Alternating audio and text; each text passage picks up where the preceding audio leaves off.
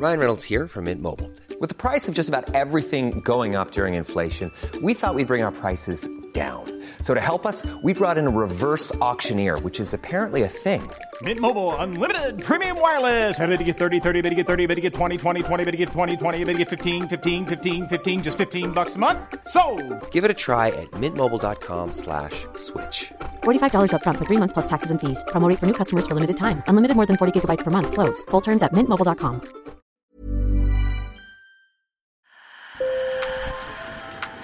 Bonjour. Hello. Hola. Marhaba bikoum. sur le fil, Le podcast d'actu de l'AFP. Des nouvelles choisies pour vous sur notre fil info. La docteure Sylvie Duosica est partie en lutte contre la surexposition des plus jeunes aux écrans. Depuis 2019, à l'hôpital Jean Verdier de Bondy, en Seine-Saint-Denis, cette pédiatre tient la seule consultation hospitalière pour soigner les jeunes enfants accros aux écrans. Les troubles subis chez les jeunes bambins de moins de 4 ans surexposés se manifestent notamment sur un retard de l'apprentissage du langage. Mes collègues Emma Vallée-Guillard et Isabelle Tourné nous emmènent à la rencontre de cette spécialiste et des parents qui viennent la consulter. Sur le fil. Tous les lundis matins, à l'hôpital Jean Verdier, la docteure Sylvie Duosica reçoit des parents inquiets. Ce matin, elle accueille ceux de Shekna Ousmane, 3 ans et demi, qui n'arrivent toujours pas à formuler de phrases claires. Comment il a été gardé au début? C'est vous qui le gardiez, madame? Jusqu'à temps qu'il aille à l'école Qu'il faut aussi que Son vous- père Ousmane travaille dans la logistique et sa mère Sissoko est sans emploi. Elle raconte la situation de son fils. En fait, il passait toute la journée devant les écrans. Parce que c'était, on était en, en plein Covid, donc du coup on sortait pas. Et le fait qu'on s'ennuyait, donc on mettait la télé, lui aussi il était là. Regardait la télé toute la journée. Du coup, quand on éteignait la télé, il faisait des crises. Pas possible, donc euh, c'est comme ça qu'on a su que ça n'allait pas. Depuis plusieurs mois, les parents ont pris une décision radicale. La télé a été remisée à la cave et ils ont acheté de vrais jeux ludiques. Fini les tablettes pour que la petite sœur ne prenne pas le même chemin. Je ne veux pas reproduire les mêmes erreurs. En plus, lui, il ne parle pas. C'est surtout le fait qu'il ne parle pas qui a tout déclenché. Il n'a pas parlé jusqu'à la maternelle. À part papa, maman, il disait plus rien. Alors que sa petite sœur, elle a commencé à parler à 18 mois. Shekna Ousmane, qui joue tranquillement au cube en écoutant ses parents, a progressé. Depuis plusieurs mois, il les regarde enfin dans les yeux et s'ouvre aux autres. Son histoire semble extrême, mais les enfants de 2 ans passent tout de même 56 minutes par jour devant les écrans en moyenne et on passe à 1h20 pour les enfants de 3 ans et demi, selon une étude publiée en 2023 par Santé publique France.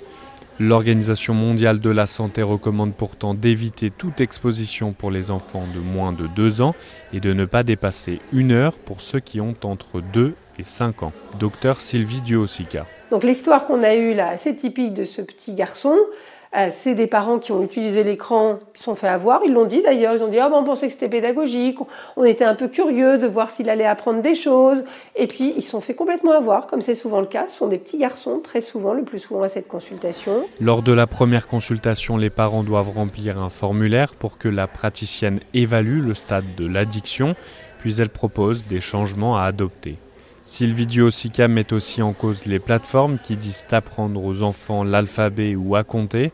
Or, devant l'écran, le cerveau de l'enfant est passif. Ils viennent en disant euh, mon enfant ne parle pas. Euh, mon enfant ne parle pas bien, je comprends pas ce qu'il dit. Ou alors, et là c'est encore plus facile d'émettre le diagnostic, ils parlent une nouvelle langue, ils le disent pas comme ça, c'est moi qui l'interprète, qu'on appelle le YouTublish. C'est-à-dire que les enfants, ils arrivent, enfin les parents disent ah ben il fait one two three, il fait les couleurs en anglais, ou alors il fait l'alphabet. La pédiatre énumère aussi d'autres troubles que celui du langage. S'associe à ça des troubles du sommeil très souvent, des enfants qui sont capables de se calmer qu'avec l'écran, donc des difficultés de gérer leur caractère, de gérer leurs émotions, de gérer la frustration, et c'est pas facile, on le sait. Euh, des troubles alimentaires aussi, ne savent manger que devant l'écran, sinon ils mangent pas. Et puis parfois aussi des troubles de la motricité fine, parce que quand on n'a pas utilisé des crayons, des jouets, et ben forcément on ne sait pas bien euh, s'en servir. Et quand on n'a fait que ça sur un écran, et ben on est au- aussi en difficulté. Mais vraiment, on a l'impression là qu'on est en train de créer un handicap sur une base d'un enfant qui a sûrement un cerveau qui va bien, mais qui est stimulé de façon inadaptée. Face à la trop grande demande, la docteure a dû abaisser la limite d'âge des patients qu'elle admet en consultation et se réserve pour les plus jeunes âgés de moins de 4 ans. Sylvie Diosica tient à rester positive.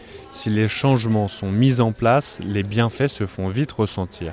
Donc si on arrête cette stimulation inadaptée qui lui sert à rien, qui lui apprend rien, le parent prend conscience comment il doit apprendre, que le parent arrête d'utiliser son écran devant l'enfant, c'est assez impressionnant Hein, parce que l'enfant ressort de sa bulle, commence à regarder ses parents, commence, comme le langage naît dans le regard de ses parents, tout doucement il va comprendre ce langage non verbal, puis verbal et progressivement.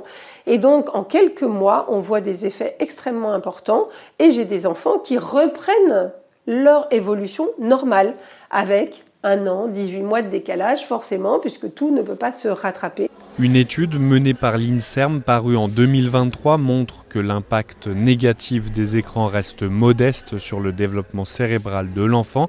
Selon cette étude, il faut aussi regarder le contexte de visionnage, si les parents posent des questions ou s'il y a une discussion sur le programme. Les chercheurs recommandent tout de même un usage modéré des écrans. Un groupe d'experts mandaté par l'Élysée planche sur le sujet et doit à terme faire des recommandations pour lutter contre ce problème. Merci d'avoir écouté cet épisode sur le fil revient demain.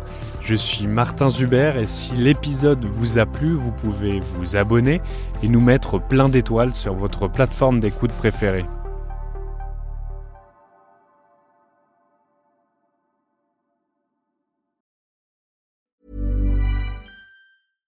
Selling a little or a lot?